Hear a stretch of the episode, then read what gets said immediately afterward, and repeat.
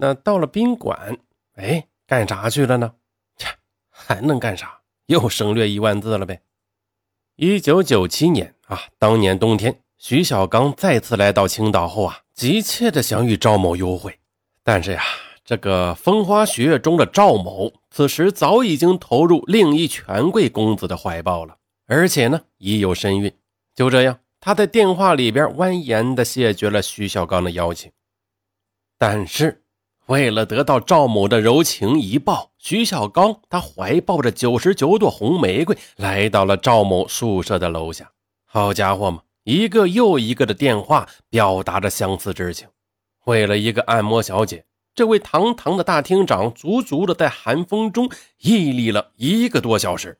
这一下，赵某终于被感动了。从此呢，他俩犹如一对恩爱的夫妻。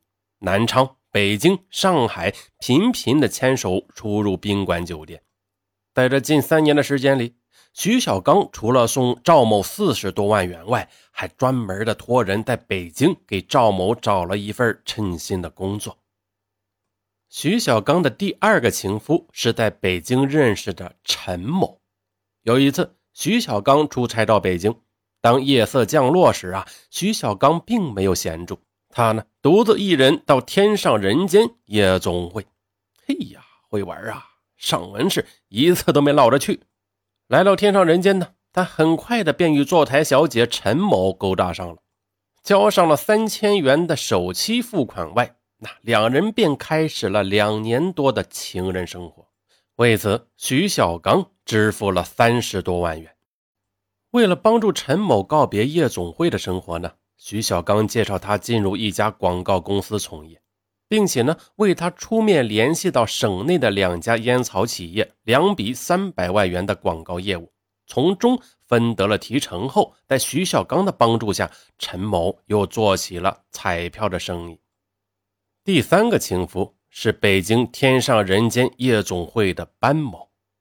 两千年秋，徐小刚呢又一次来到天上人间夜总会，这次。他认识了服务生班某，一千美元呢，便是他俩的第一次性交易。哎呦，真奢侈！这一千美元买成话筒，多带劲！而此后呢，维持他俩一年多的情人关系，徐小刚便付出了四十多万元的钱物。第四个女人呢，是南昌一家茶楼的女老板李某，她呢是徐小刚二零零三年春节期间认识的，并发展成为情人关系。为了维持与李某的情人关系啊，徐小刚他出资帮助其在南昌经营某品牌服饰专卖店，还有送宝马轿车一辆。直至案发呢，他送上的财物呢在二百万元以上。为了给李某买车，徐小刚向几年前认识的某集团老板尤某某索要了购车钱。二零零三年年底。尤某某把四十八万元现金放在一个纸箱里，让他弟弟带到南昌交给徐小刚，并嘱咐他呢是一箱很重要的资料。就这样呢，徐小刚收到后便把钱装在了一个布袋里，交给了李某，让他买辆宝马车。李某后来在检方的证词中称，他当天呢就去提了车，支付四十七万余元的车款后，还多了几千元。哎，大家分析一下啊。在二零零三年，那个四十七万买的是宝马几系啊？这个第五个女人李某，哎呀，这也太多了吧！说的我都累了。你说徐小刚他不累吗？啊，第五个女人李某，徐小刚啊，照样是奉上了大量的财物。但是呢，徐小刚花钱最多的还是歌手邓某的身上。邓某呢是江西省，呃，这这是第六个了吧？啊，对对，第六个了。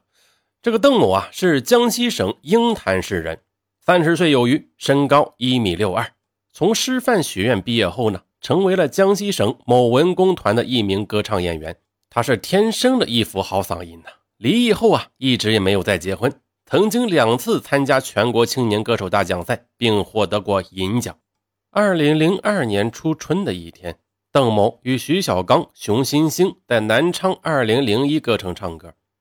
当邓某提出自己参加全国青年歌手大奖赛的歌曲制作费还没着落时候呢，这个徐小刚啊，他当即叫熊欣欣出这笔钱，所以呢，在唱完歌之后，熊欣欣便从汽车里边拿出了五万元送给邓某。二零零二年七月，徐小刚打电话对熊欣欣说：“邓某呢，在北京发展，需要三十万元的资金出个人专辑。江西啊，出这么个人才也不容易，你就支持一下吧。”那熊新星便指使其公司员工通过工商银行汇给邓某三十万元。就这样一来二去的，为支持邓某在歌唱事业上的发展呢，徐小刚一共付出了一百三十六万元的财物。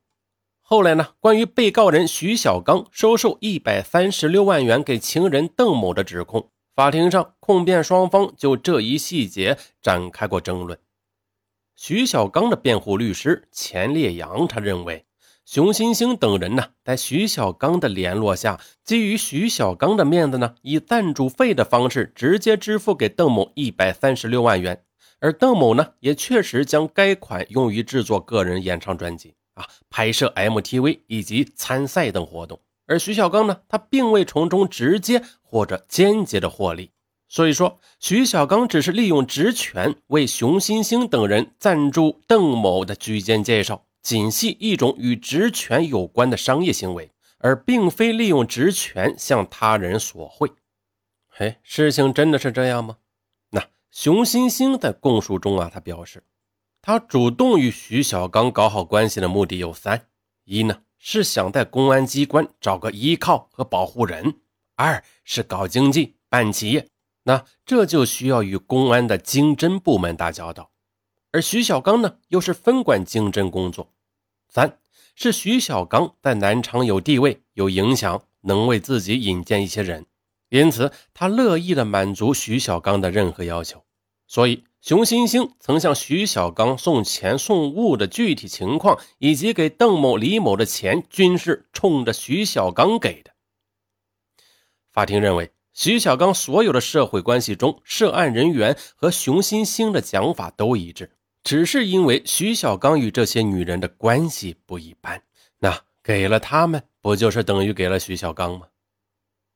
另外，检察机关指控。一九八九年至二零零六年的七月间，徐小刚先后非法将六支民用制式枪支存放在办公室和家中，最后又分别存放于两个朋友家里。案发后，这六支枪已经被江西省公安厅依法扣押。后来，徐小刚在供述中称：“我与他们的关系，用包养二字基本都能概括。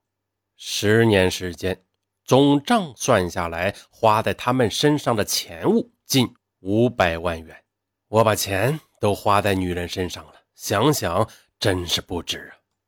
二零零七年二月十四日，这天呢是情人节，但是呀，曾经有过六个情人的徐小刚，却在浙江衢州度过了一个没有情人的情人节。没有情人的情人节。多少回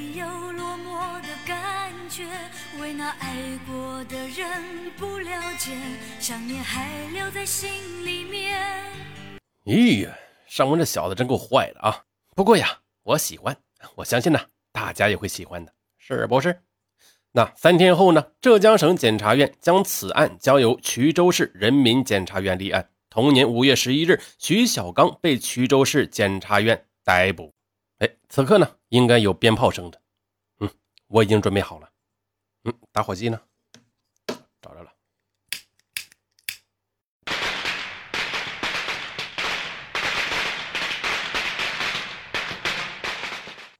二零零七年四月九日，五十六岁的徐小刚，他站在浙江省衢州市中级人民法院刑庭被告人席上，接受了法院的判决。